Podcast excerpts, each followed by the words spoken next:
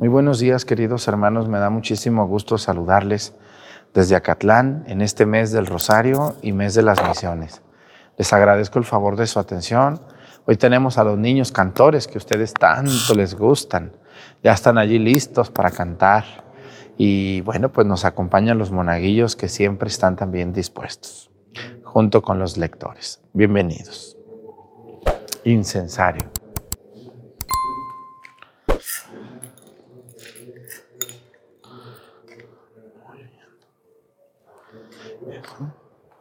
Genuflexión.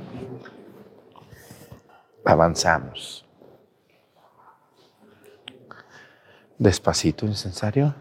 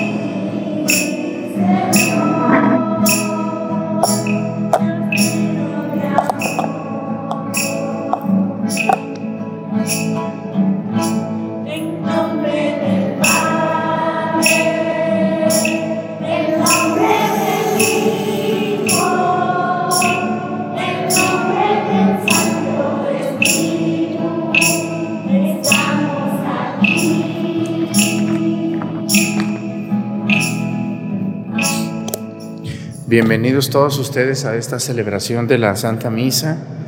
Me da mucho gusto contar con su atención y me da mucho gusto que nos acompañen los niños. ¿Sabían que la gente quiere que todos los días canten ustedes? ¿Cómo ven? ¿Sí? Todos los días, todos los días. Así como yo todos los días celebro temprano, todos los días se van a tener que parar a las 6 de la mañana. ¿Cómo ven? ¿Sí? Todos los días nomás aguantan dos misas o tres y luego, ya, no, vengo. Bueno, toda la gente quiere que ustedes canten todos los días. ¿Mm? Ándenles pues, nomás se los digo a ellos porque los niños deben de saber la verdad. Y los niños, una señora me decía algo que yo les digo ahora a los monaguillos y a los, y a los cantores. Una señora me dijo, padre, yo crecí con muchos miedos Crecí con mucho miedo y a mí me da mucho gusto, con muchos miedos, dice, porque nunca me permitieron hacer nada. Mis padres me protegían tanto y nunca me dejaron ser yo desde chiquitita. Y todavía tenía 20 años y no me dejaban salir sola ni nada. Dice, eso que usted está haciendo con los cantores, que yo no lo hago, lo hacen las que cantan con ustedes, y con los monaguillos y con los que leen, es darles mucha seguridad a ellos para que cuando crezcan sean personas seguras. Ahorita ustedes no entienden eso que digo. Cuando sean grandotes, lo van a entender. ¿eh? Así que muchas gracias a ellos que tienen la voluntad y a sus papás que tienen la voluntad también y el gusto de que sus hijos canten. Aquí están sus mamás. Yo siempre les digo cuando yo, cuando en la iglesia hay menores de edad, siempre les pido que esté por lo menos su mamá o su papá o una para todos, ¿verdad? Nunca debe de haber menores de edad solos, ni en la escuela, ni en la iglesia, ni en la calle, ni en ningún lugar. Siempre debe de haber un adulto en todos los ambientes donde hay menores de edad. Sí saben por qué, ¿verdad? Siempre es por su seguridad de ellos y de ellas, de los menores de edad. Bueno, pues hoy vamos a pedirle a Dios nuestro Señor por un, por un país donde sabemos que mucha gente nos ve. Quiero pedirle a Dios nuestro Señor hoy por un país que se llama Nicaragua. Fíjense que Nicaragua está sumida en, un, en una crisis política muy fuerte, donde hay una persecución a los sacerdotes, a los obispos y a los católicos, laicos también. ¿eh? Fíjense, ya no les permiten ni hacer procesiones, eso está muy mal. Ánimo a nuestros hermanos nicaragüenses. No se den por vencidos, sigan yendo a sus parroquias, sigan rezando y sigan haciendo sus prácticas religiosas porque es un derecho humano, el derecho al credo. Que Dios les bendiga, hermanos, hasta Nicaragua, que Dios bendiga a los sacerdotes y a los obispos valientes que ahí están, que Dios bendiga mucho a Nicaragua y que algún día, ojalá pronto, puedan tener otra vez la libertad que por lo menos aquí en México nosotros tenemos de profesar nuestra fe libremente. Quiero pedirle a Dios también hoy por un estado que se llama Sinaloa. Recuérdenme alguna ciudad famosa de Sinaloa o grande. Culiacán, Mazatlán, Los Mochis, ¿cuál otra? Guasave, ¿otro? No me acuerdo si Acaponeta también es de, de Sinaloa. ¿Eh? Guaymas, no, Guaymas es Sonora, creo. Pero saludamos a Guaymas de pasadita. Saludamos a todo el estado de Sinaloa. Dicen que si, que si, un, que si un lugar de México fuera, fuera el sembradío de hortalizas, sería Sinaloa. Sinaloa es el número uno de hortalizas, jitomates, eh, chiles, calabacitas, todas las hortalizas. Es un estado donde se da mucho la hortaliza. Saludamos a nuestros hermanos de Sinaloa, que Dios les bendiga mucho hasta ese bellísimo estado, con esas playas y esos campos tan fértiles que tienen. Quiero pedirle a Dios nuestro Señor hoy, vamos a pedir por todos los que, hablando de hortalizas, todos los que se dedican a vender, a recoger y a cosechar hortalizas, como ven.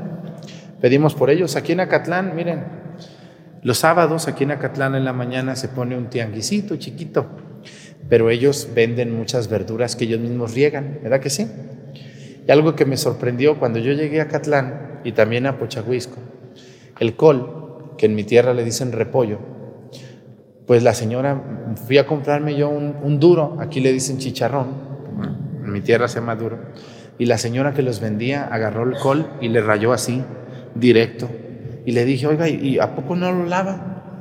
No, dice hijo, aquí no lo lavamos porque la que lo vende lo riega con agua de pozo. Es mi vecina. Yo veo. Y no, no me enfermé. Entonces comemos muy sano aquí, ¿o no es cierto eso de los coles? Y de otras verduritas. Así que un saludo a todos los que hacen, cosechan y venden hortalizas. Y ya me alargué mucho. En el nombre del Padre y del Hijo y del Espíritu Santo. La gracia de nuestro Señor Jesucristo, el amor del Padre, la comunión del Espíritu Santo esté con todos ustedes. Pidámosle perdón a Dios por todas nuestras faltas. Yo confieso ante Dios Todopoderoso y ante ustedes, hermanos, que he pecado mucho de pensamiento, palabra, obra y omisión, por mi culpa, por mi culpa, por mi grande culpa. Por eso ruego a Santa María, siempre Virgen a los ángeles, a los santos y a ustedes hermanos, que intercedan por mí ante Dios nuestro Señor. Dios Todopoderoso tenga misericordia de nosotros, perdone nuestros pecados y nos lleve a la vida eterna.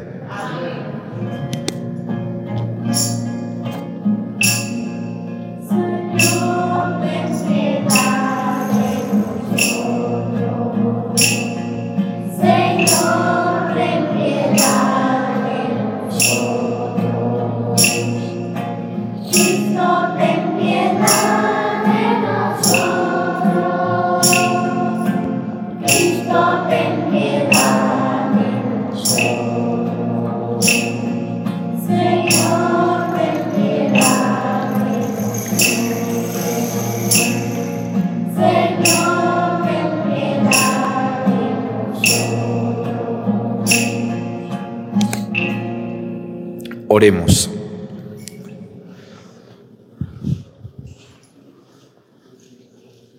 Dios Todopoderoso y Eterno, haz que nuestra voluntad sea siempre dócil a la tuya y que te sirvamos con un corazón sincero.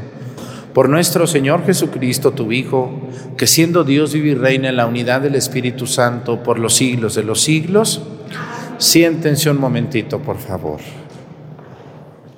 Son nuevos lectores, como ven, eh? Tan jovenazos estos muchachos. No te pongan nervioso, no pasa nada. Lectura de la carta del apóstol San Pablo a los romanos. Hermanos, dejen que el pecado domine su cuerpo mortal y los obligue a seguir sus malas inclinaciones. No pongan sus miembros al servicio del pecado como instrumentos de maldad. Por el contrario, pónganselo al servicio de Dios, puesto que habiendo estado muertos, Él les ha dado la vida Pongan también sus miembros a su servicio como instrumentos de santidad. El pecado ya no volverá a dominarlos, pues no viven ustedes bajo el régimen de la ley, sino bajo el régimen de la gracia. ¿Podemos entonces pecar, puesto que ya no vivimos bajo el régimen de la ley, sino bajo el régimen de la gracia? De ningún modo. ¿Acaso no saben ustedes que al someterse a alguien para obedecerlo como esclavos, se hacen sus esclavos? Si ustedes son esclavos del pecado, es para su propia muerte. Si son esclavos de la obediencia a Dios, es para su santificación. Pero gracias a Dios, ustedes, aunque fueron esclavos del pecado, han obedecido de corazón las normas de la doctrina evangélica que se les ha transmitido. Y así, una vez libres del pecado, se han hecho esclavos de la santidad. Palabra de Dios.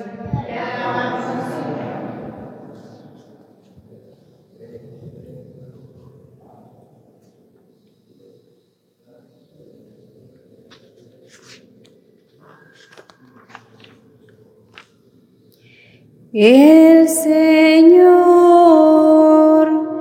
es nuestra ayuda. El Señor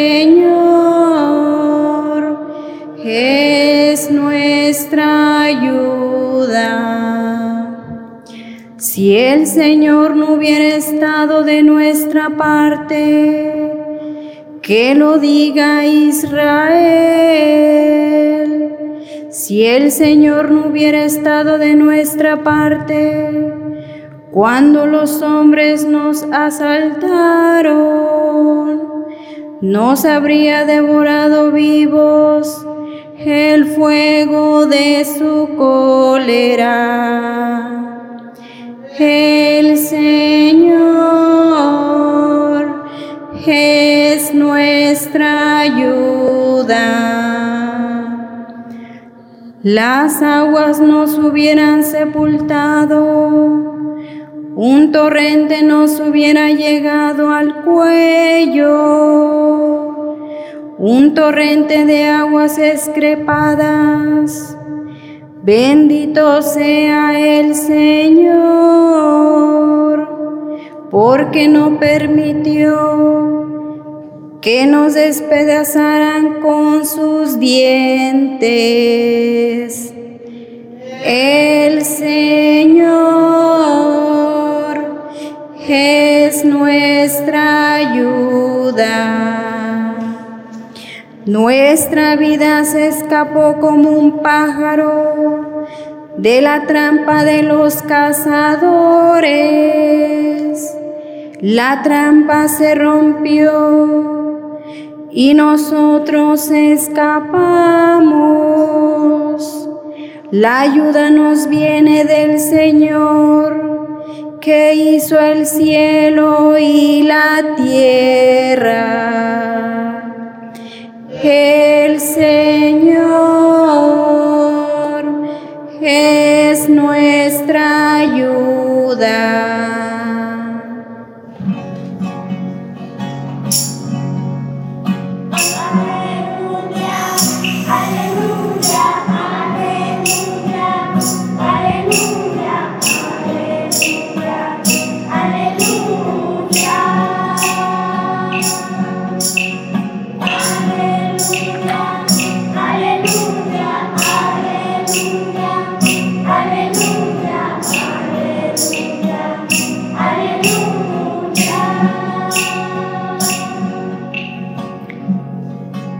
Estén preparados, porque no saben a qué hora va a venir el Hijo del Hombre.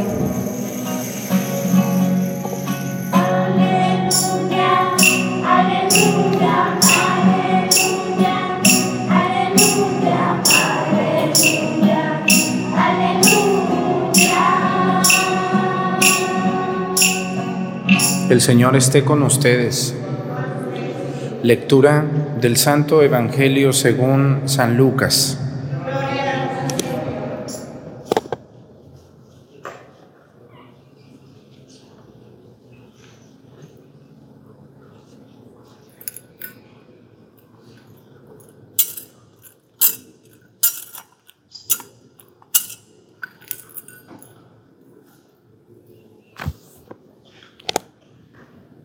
En aquel tiempo Jesús dijo a sus discípulos, fíjese bien en esto.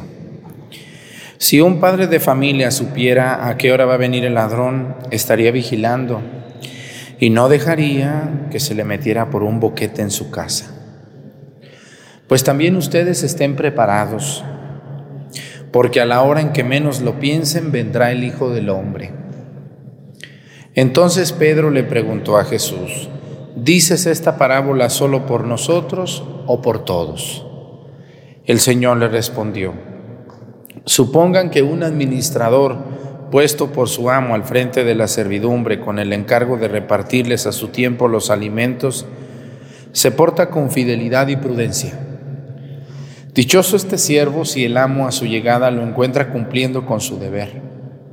Yo les aseguro que lo pondrá al frente de todo lo que tiene. Pero si ese siervo piensa, mi amo tardará en llegar, y empieza a maltratar a los otros siervos y siervas, a comer, a beber y a embriagarse, el día menos pensado y a la hora más inesperada llegará su amo y lo castigará severamente, y lo hará correr la misma suerte que los desleales. El siervo que conociendo la voluntad de su amo no haya preparado ni hecho lo que debía, recibirá muchos azotes. Pero el que sin conocerla haya hecho algo digno de castigo, recibirá pocos. Al que mucho se le da, se le exigirá mucho, y al que mucho se le confía, se le exigirá mucho más. Palabra del Señor. Siéntense, por favor. Una vez una señora se me acercó y me dijo una frase que me gustó mucho y que me dio, me dio mucho gusto escucharlo de una señora que prácticamente no tiene estudio, pero tenía mucho dinero y muchas propiedades. Me dijo, padre, Yo le debo mucho a Dios, dice. Le dije, ¿cómo que, por qué dices que le debes a Dios? Dice, porque a mí Dios me ha dado más, Padre, de lo que merezco. ¿Qué me recomienda usted, Padre? Le dije, ¿cómo que Dios te ha dado más de lo que mereces? Me dijo, sí, Dios ha sido conmigo espléndidamente grande, Padre. He recibido más de lo que yo merecía por mis actos y me he preguntado delante de Dios, ¿qué tengo que hacer? Bueno, le dije, mira, te voy a decir una respuesta que es dura. Le digo, Dios a nadie le ha dado de más.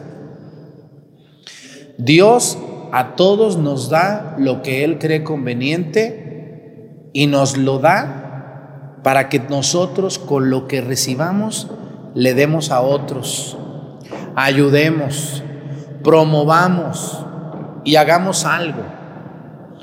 Los excesos no son para guardarse. Los excesos no son para heredarse. Los excesos son para compartirse.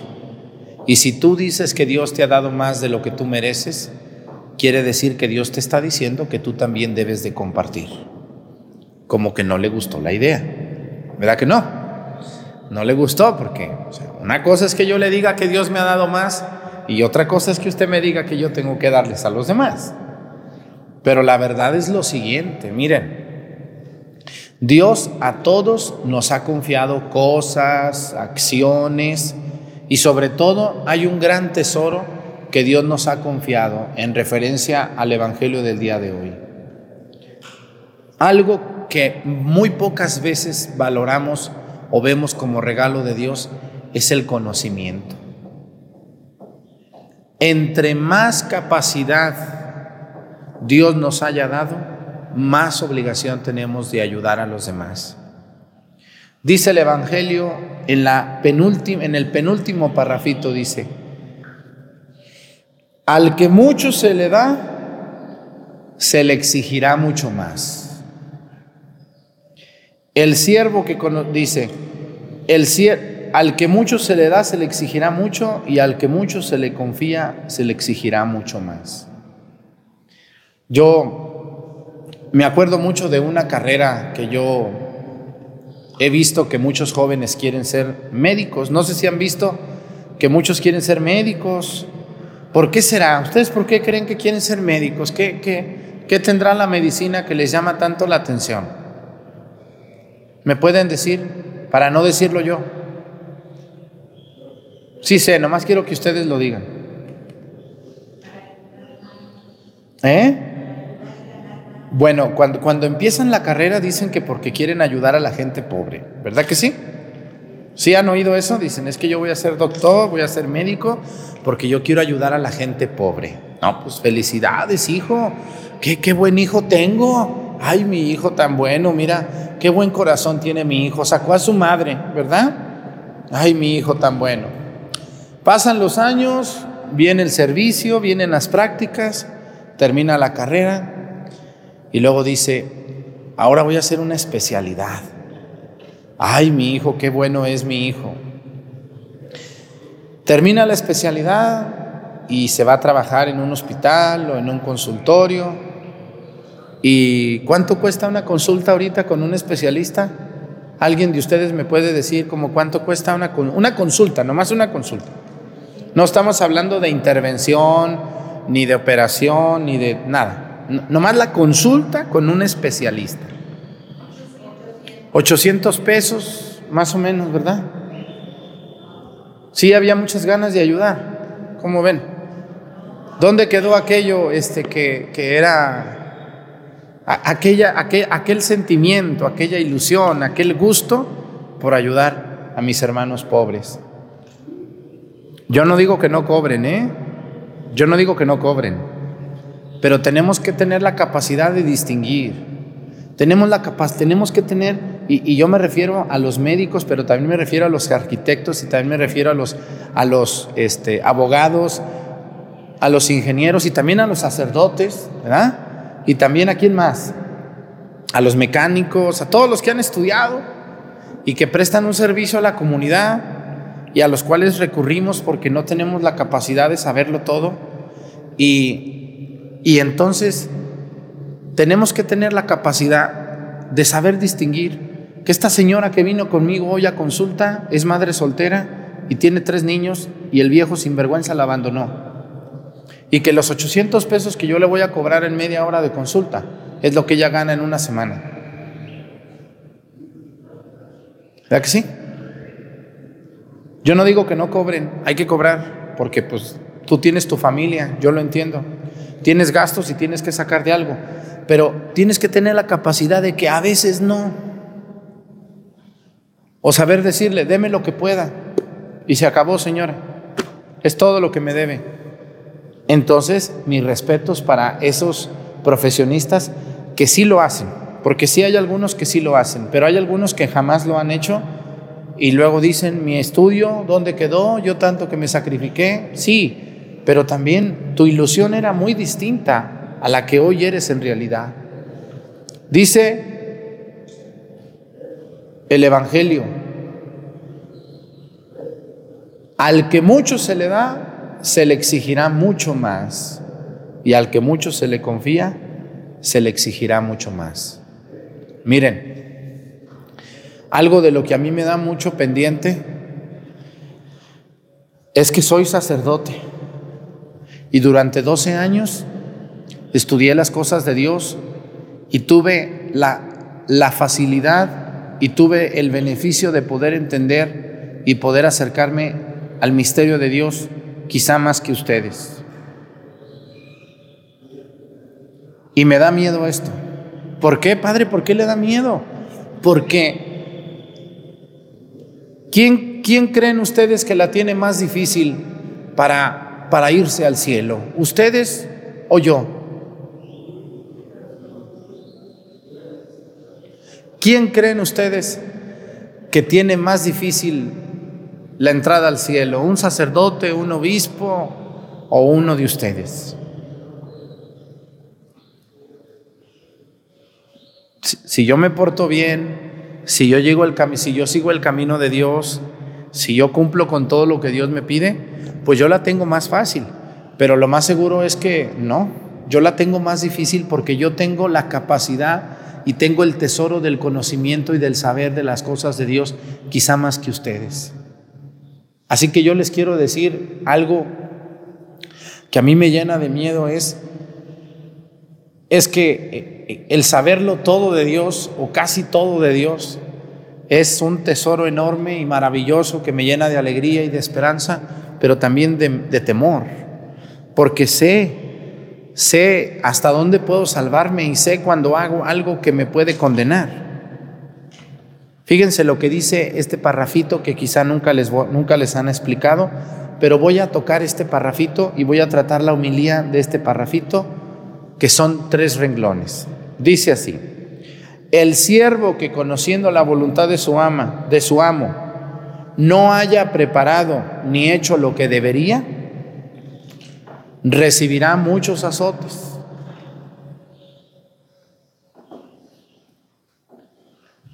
Ese es el purgatorio. ¿O cómo es? ¿O dónde me van a azotar a mí? ¿Dónde? Hay personas que dicen, no, no existe el purgatorio. Sí, sí existe. ¿Por qué? Porque yo, Arturo, que conozco las cosas de Dios, que conozco los mandamientos, y aún conociéndolos, no los cumplo, dice, y no haya hecho lo que debería, recibirá muchos azotes. Iré al purgatorio a pagar con sufrimiento lo que en esta vida que yo sabía que debería de hacer y no hice. Pero también aplica para ustedes. A lo mejor van a decir, ay padre, pero yo no sé lo que usted sabe. No, pero sí sabes lo mínimo, ¿verdad? Sí sabes lo mínimo.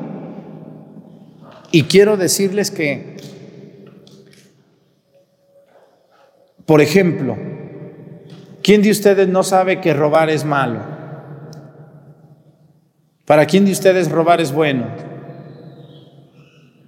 Es malo, ¿no? Robar poco o mucho es pecado. Si yo, sabiendo que uno de los mandamientos de Dios es no robarás y yo me vale y robo, recibiré muchos azotes porque yo sabía, yo sabía que robar era malo. Y recibiré un castigo a mi muerte si en vida no regreso lo que robé. Escúchenme muy bien. Ustedes los que creen que robándose una herencia y luego confesándose ya estuvo, no, no vale. Y hoy les voy a hablar de algo algo bien interesante del pecado que hablé aquí el domingo pasado en Acatlán. Fíjense lo que les dije. El pecado, todo pecado que atenta contra Dios, que son los diez mandamientos de la ley de Dios, amarás a Dios sobre todas las cosas, no jurarás en nombre de Dios en vano, santificarás las fiestas, honrarás a tu padre y a tu madre, no matarás, no cometerás actos impuros, no robarás, no levantarás falso testimonio. ¿Cuál otro me falta? ¿Eh? No mentirás, no desearás la mujer de tu prójimo, ni el hombre de tu prójima, y no codiciarás nada que no te pertenezca. Yo creo que todos ustedes se aprendieron los mandamientos, ya en la vida se les fueron olvidando y espero hoy recordárselos ahorita como se los dije. Pero todo pecado es atentar contra uno de estos diez mandamientos. Y si yo en vida no me doy cuenta que los pecados tienen dos cosas, y les voy a decir, todo pecado tiene dos formas. Tiene la culpa personal que ocasiona el pecado cuando yo lo hago. Por ejemplo, yo sé que mi madre está enferma Pero no la visito, no la procuro, ni le llamo por teléfono, ni la vi. Nada, nada, ay, ay, que Dios la ayude. Yo tengo a mis hijos, tengo a mi, tengo a mi esposo, tengo que atender a mi esposa. Porque luego pasa, ¿verdad que sí pasa? Sí pasa. Que nos hacemos los, los oxisos, los omisos, los que no entendemos. Y no honro a mi madre ni a mi padre, se me mueren y ahora sí hasta el mariachi le llevan y le llevan flores y todo, pero en vida ni nada no honré a mi madre y a mi padre. Entonces en mí hay una culpa personal. Aquí viene el, pecado, la parte del pecado que se llama culpa personal. Me siento mal, mi conciencia me recrimina, me siento triste, estoy mal porque no honré a mi padre y a mi madre o los deshonré. Pero el pecado tiene otra parte bien importante que se llama la pena temporal. ¿Y qué es la pena temporal? La pena temporal es el daño que yo le hice a mi madre al no honrarla. Es el daño que yo le hice a mi padre al no ayudarle en los momentos que, que necesitaba. Cuando yo, Arturo, voy y me confieso, el sacerdote que me perdona los pecados en el nombre de Dios, porque es Dios mismo el que te perdona, no yo. Yo no tengo la, yo como ser humano que soy, no tengo la, la, la capacidad de perdonarte en mi nombre. El perdón te lo da Cristo por medio mío yo también me tengo que confesar con otro sacerdote, no nomás tú, no te preocupes. Ay, el Padre, ¿yo por qué le voy a decir mis pecados? Pues yo también a veces pienso eso, pero voy y se los digo. Yo también a veces digo, yo, ¿para qué me voy a confesar con este si es más pecador que yo? Tú confiésate, porque al final yo, Padre Arturo, también me confieso con un sacerdote. Y también me hinco. Y también digo, Ave María Purísima, sin pecado original concebidos. Dígale a Dios sus pecados, Arturo, y se los tengo que decir. Con vergüenza, con pena, con asco, con, mucho miedo, como ustedes sienten en ese momento cuando se confiesan. Con ganas de llorar, con coraje, con todo. Y después el Padre me, me, da la absolución, me da la penitencia y me voy de allí. ¿A poco usted también se confiesa? Pues clarines, pues ni modo que no me confiese. Padre, ¿y los obispos se confiesan? También los obispos se tienen que confesar. ¿Y el Papa? También el Papa. El Papa tiene, fíjense, lo confiesa un sacerdote de Roma, ¿cómo ven? Un padrecito ahí de una parroquia. El Papa Francisco va y se hinca ahí en el confesionario y se confiesa al Papa y los obispos y yo. Y ahora resulta que aquí el viejo, este baquetón, bigotón, panzón, no se confiesa que porque él no necesita de confesarse con un sacerdote. ¿Sí los han oído esos viejos panzones, baquetones? ¿O esas mujeres mulonas, altaneras, de mirada muy alta? Bueno, pues ahí te la dejo, fíjate, el Papa Francisco se confiesa y tú no, yo creo que has de ser tú un ángel aquí caído del cielo, yo creo que sí, ¿Mm? un diablo más bien, que se escapó del infierno, mejor di eso. Bueno, a lo que yo quiero llegar, hermanos, cuando yo me confieso con el sacerdote, al darme la absolución, me borra, escúchenme muy bien, ¿eh? me borra la culpa personal de mi pecado. O sea, el daño que yo me hice a mí mismo o a Dios mismo con mi pecado. Ay, ya, ya me confesé, ya me siento bien, qué a gusto pero ojo, párenme muy bien la oreja por lo que, porque lo que les voy a decir, voy a hacer que casi se paren de miedo de donde están sentados.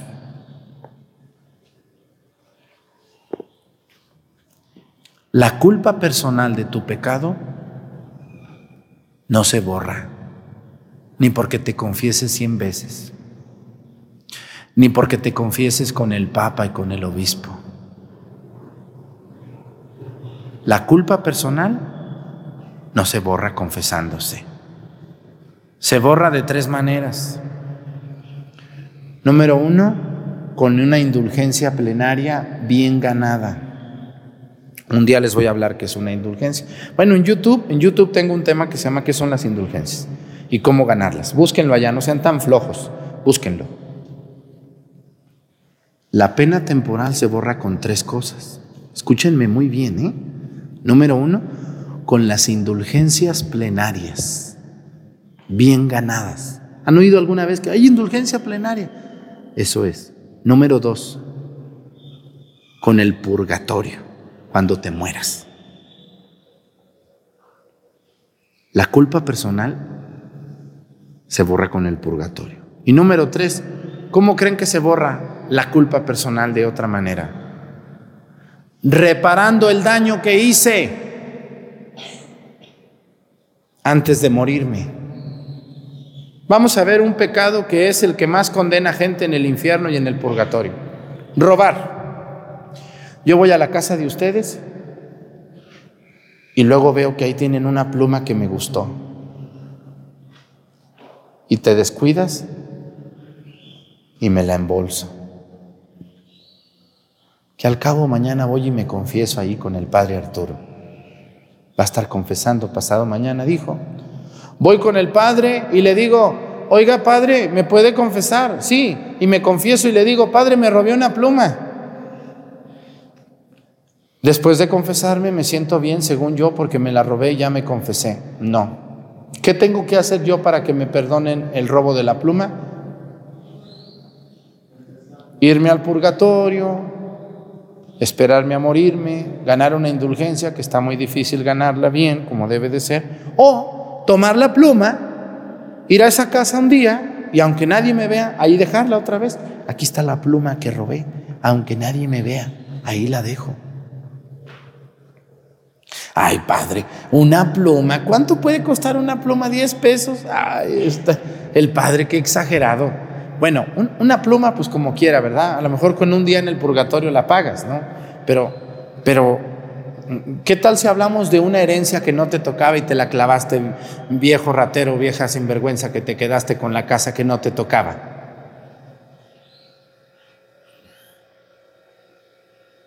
¿Cómo ven ustedes? Yo les ponía un ejemplo aquí en Acatlán y les voy a decir, para que me entiendan pronto, miren, ¿qué es la pena temporal? Escúchenme muy bien qué es la pena temporal. La pena temporal es el daño que yo te hago a ti cuando te robo. Yo te quité tu casa que te tocaba. Tuviste que irte a rentar. ¿Eh? Yo inventé un chisme de ti. Y todo mundo ahora te tiene por ser la más floja del pueblo porque yo no he parado esta lengua de hablar de ti. Porque levantar chismes también es pecado mortal, ¿eh? Y, y también se paga con purgatorio y con infierno incluso. Porque te robé tu buena fama. Te robé tu buena fama por andarte mintiendo sobre ti o andar hablando sobre ti con los demás. Voy y me confieso y le digo al padre, es que yo le levanté un falso testimonio a mi vecina, padre. Bueno, pues ve y pídele perdón o haz algo para decir que no es cierto lo que dijiste.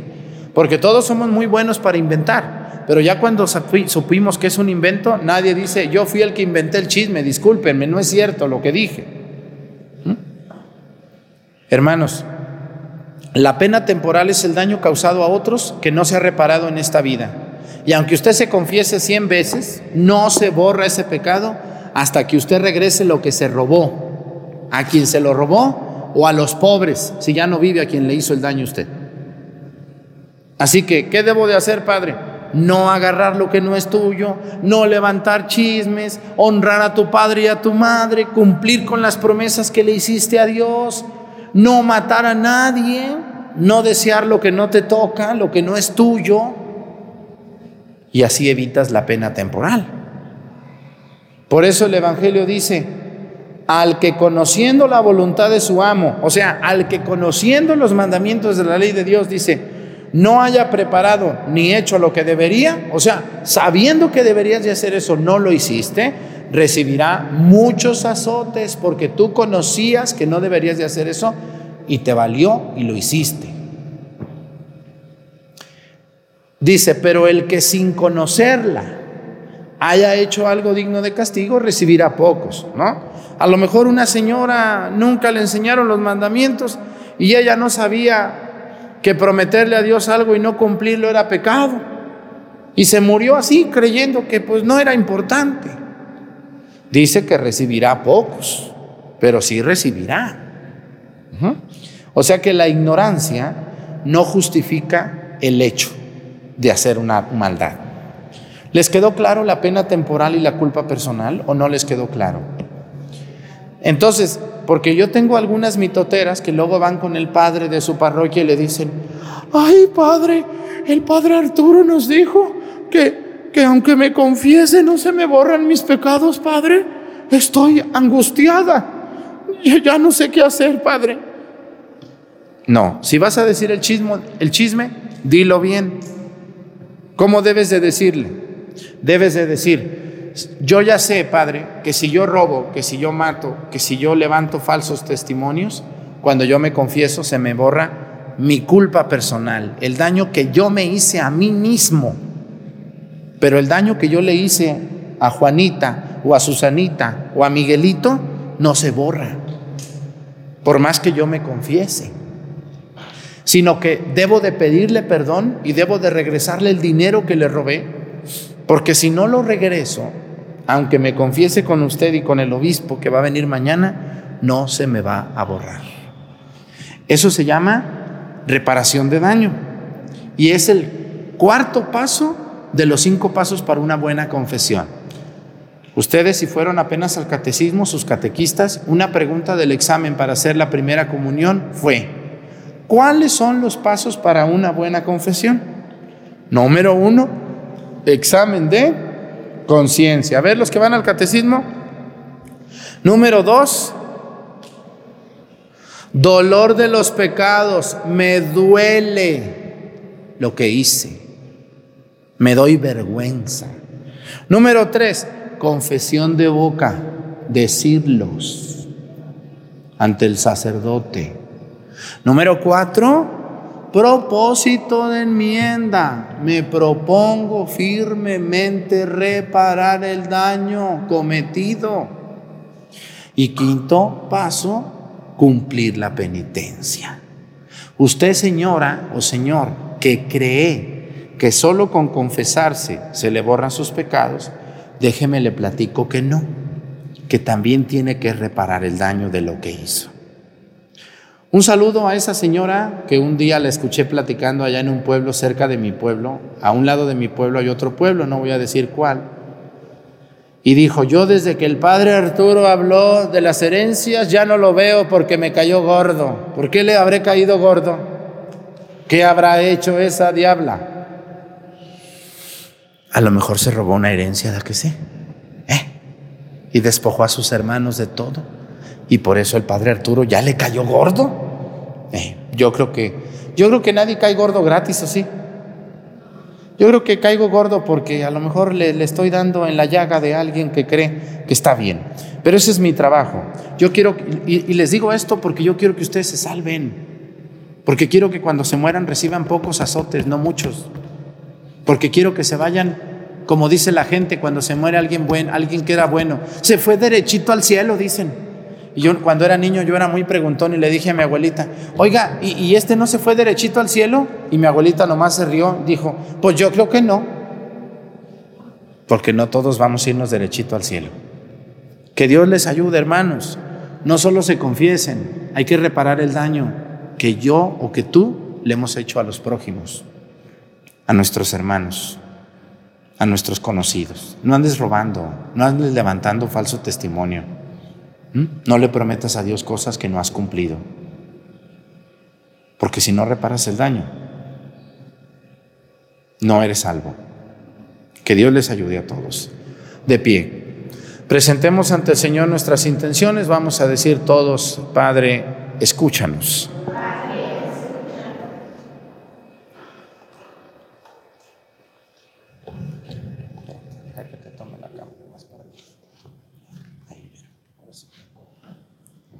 Por todos los fieles, que el Señor avive sus corazones y los impulse a trabajar en la salvación de los hombres y en el anuncio del Evangelio a todos los pueblos.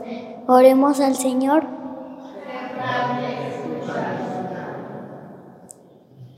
Por los pueblos y razas que sean destaradas, todas las divisiones que las separan de las mantengan firmes y la sociedad humana, la igualdad y la justicia. Oremos al Señor. Los por los profuegos, los exiliados, por los rechazados por la sociedad y los abandonados, que puedan regresar a la patria y que el Señor conceda a todos sus corazones bondadosos para los pobres y forasteros. Oremos al Señor por los que aquí reunidos en Dios, que Dios infunda nuestros corazones a su espíritu de amor, a fin de que, revestidos con los mismos sentimientos de Cristo, menos a Dios, los, en los hermanos. Oremos al Señor. Vamos a pedir por todas las personas que tenemos estudios que alguna vez regalemos nuestro trabajo a las personas pobres. Por Jesucristo nuestro Señor.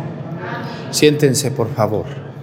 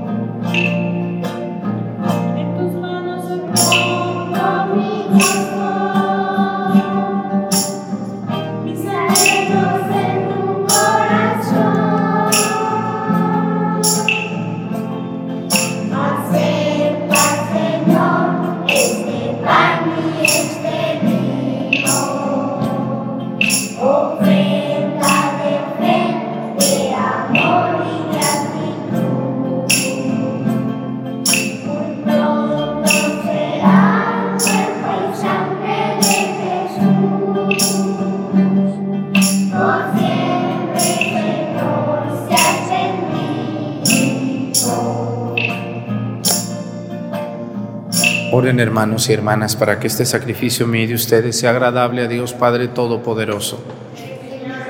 Tus manos este sacrificio para alabanza y gloria de su nombre, para nuestro bien y el de toda su santa iglesia. Concédenos, Señor, el don de poderte servir con libertad de espíritu para que por la acción purificadora de tu gracia los mismos misterios que celebramos nos limpien de toda culpa por Jesucristo nuestro Señor. El Señor esté con ustedes. Levantemos el corazón. Demos gracias al Señor nuestro Dios. En verdad es justo y necesario, es nuestro deber y salvación darte gracias siempre y en todo lugar, Señor Padre Santo, Dios Todopoderoso y Eterno, por Cristo Señor nuestro cuya muerte celebramos unidos en caridad, cuya resurrección proclamamos con viva fe y cuyo advenimiento glorioso aguardamos con firmísima esperanza. Por eso, con todos los ángeles y los santos te alabamos, proclamando sin cesar, diciendo,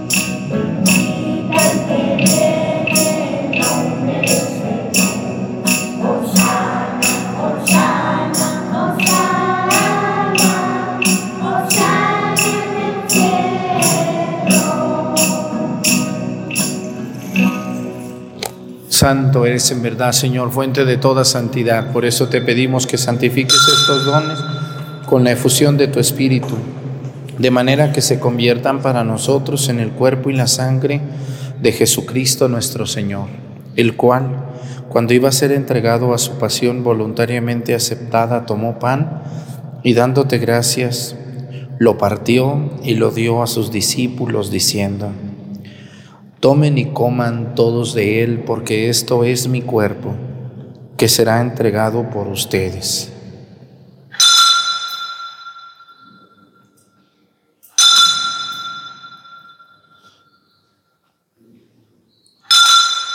Del mismo modo, acabada la cena, tomó el cáliz y dándote gracias de nuevo, lo pasó a sus discípulos, diciendo, Tomen y beban todos de él, porque este es el cáliz de mi sangre sangre de la alianza nueva y eterna que será derramada por ustedes y por muchos para el perdón de los pecados. Hagan esto en conmemoración mía.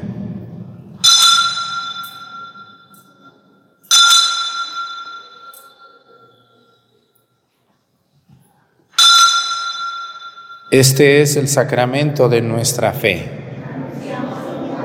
Proclamamos tu resurrección Ven Señor Jesús. Así pues, Padre, al celebrar ahora el memorial de la muerte y resurrección de tu Hijo, te ofrecemos el pan de vida y el cáliz de salvación y te damos gracias porque nos haces dignos de servirte en tu presencia.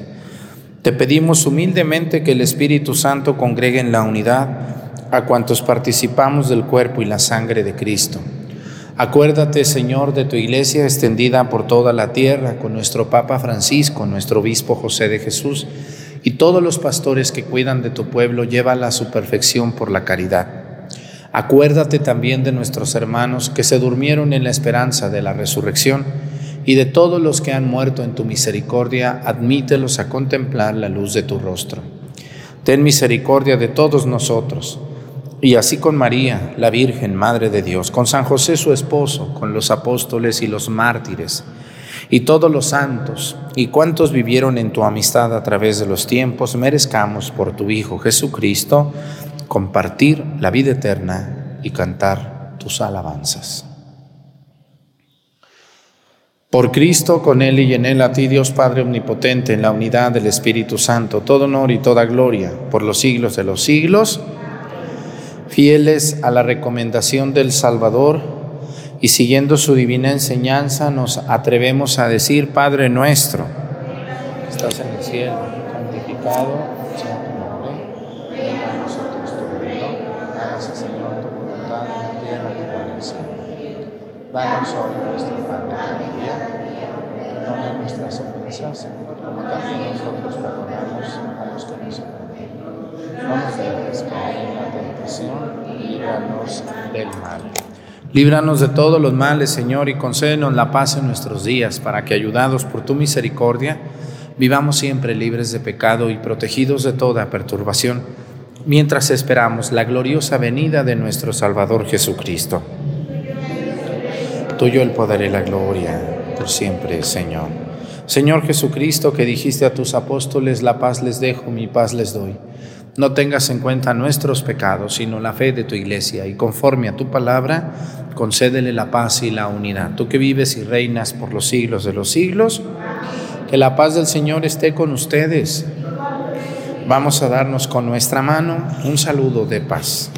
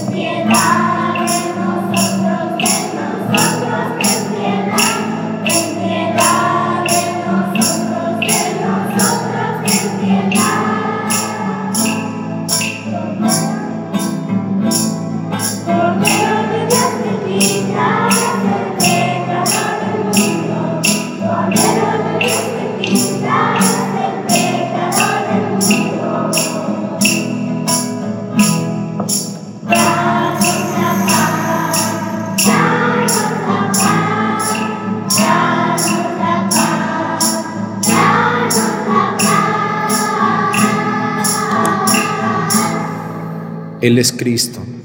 Es el Cordero de Dios que quita los pecados del mundo. Dichosos los invitados a la cena del Señor.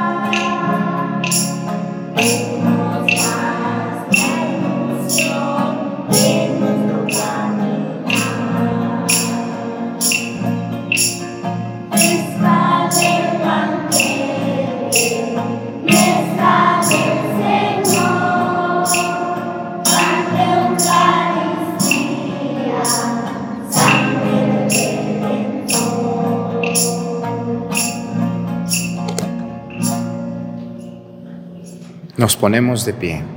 Oremos. Te rogamos, Señor, que la frecuente recepción de estos dones celestiales produzca fruto en nosotros y nos ayude a aprovechar los bienes temporales y alcanzar con sabiduría los eternos. Por Jesucristo nuestro Señor. Pues muchas gracias a la gente que nos ve a través de YouTube, de Facebook, de Twitch, de María Visión. Gracias por vernos en los sitios oficiales. Quiero agradecer mucho eh, a toda la gente que ha ido un viaje conmigo. Ahorita mucha gente me decía, Padre, ¿cuándo va a haber un viaje a Tierra Santa? Pues ahorita la situación es muy complicada en Medio Oriente. Sí ven noticias, ¿verdad? Y Es muy triste lo que ha pasado en Israel y en Palestina. Yo no, no sé bien, pues, pero, bueno, sí sé bien, pero no me gusta hablar de temas políticos en la misa. Pedimos mucho a Dios para que los que tengan que decidir decidan pronto llegar a la paz y entendernos hablando, no peleándonos, mucho menos matándonos. Así que las personas que quieren ir a Tierra Santa ahorita, pues no, no sabemos cuándo podamos lanzar un viaje a Tierra Santa. Pero yo seguiré haciendo viajes a otros lugares del mundo si Dios me presta vida. Hay mucha gente que tiene muchas preguntas sobre qué hago yo con lo que junto.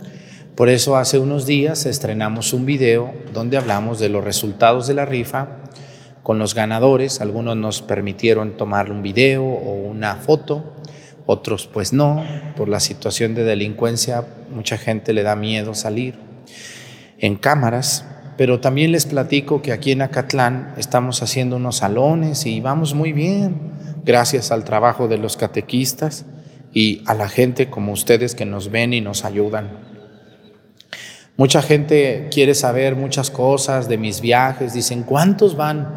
¿Cuánto cobraron? Y, les agarran una calculadora y multiplican y suman y dicen, ¿cuánto dinero? No, le digo, señora, también réstele, réstele el avión, réstele la comida, réstele el hotel, réstele los taxis, réstele las visas, réstele los impuestos y luego ya hablamos.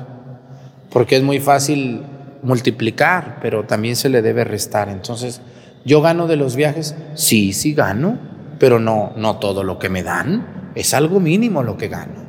Y lo que más gano es el gusto de las personas que han viajado. Gracias a ellos que también ven la misa. Y los que quieran viajar, recuerden que yo los viajes los anuncio los días lunes. Obviamente, el otro día una señora me dijo, pero yo todos los lunes he visto la misa y no sale ningún viaje. No, pues no va a salir todos los, lunes, pues ni que yo hiciera viajes cada ocho días. No, tranquila, mija, tranquila. Ya saldrá un lunes. Padre, pero quiero información. La información se da el día del viaje porque yo no soy agencia, no tengo aquí a un lado todos los itinerarios y los precios y las fechas. Es, un laberinto hacer un viaje, no es tan sencillo como se ve. Pero muchísimas gracias, hoy es miércoles, hoy tenemos para ustedes un especial de Tierra Santa. Espero que ya hayan visto el del Santo Sepulcro, que es un video precioso. Ojalá que ya lo hayan visto, salió hace como dos miércoles o tres, no me acuerdo, para que los vean todos los viajes, a todo gracias a Dios que me permitió ir a Tierra Santa antes de que pasara esto. Y lo pueden ver aquí en mi canal de YouTube. Que el Señor esté con ustedes.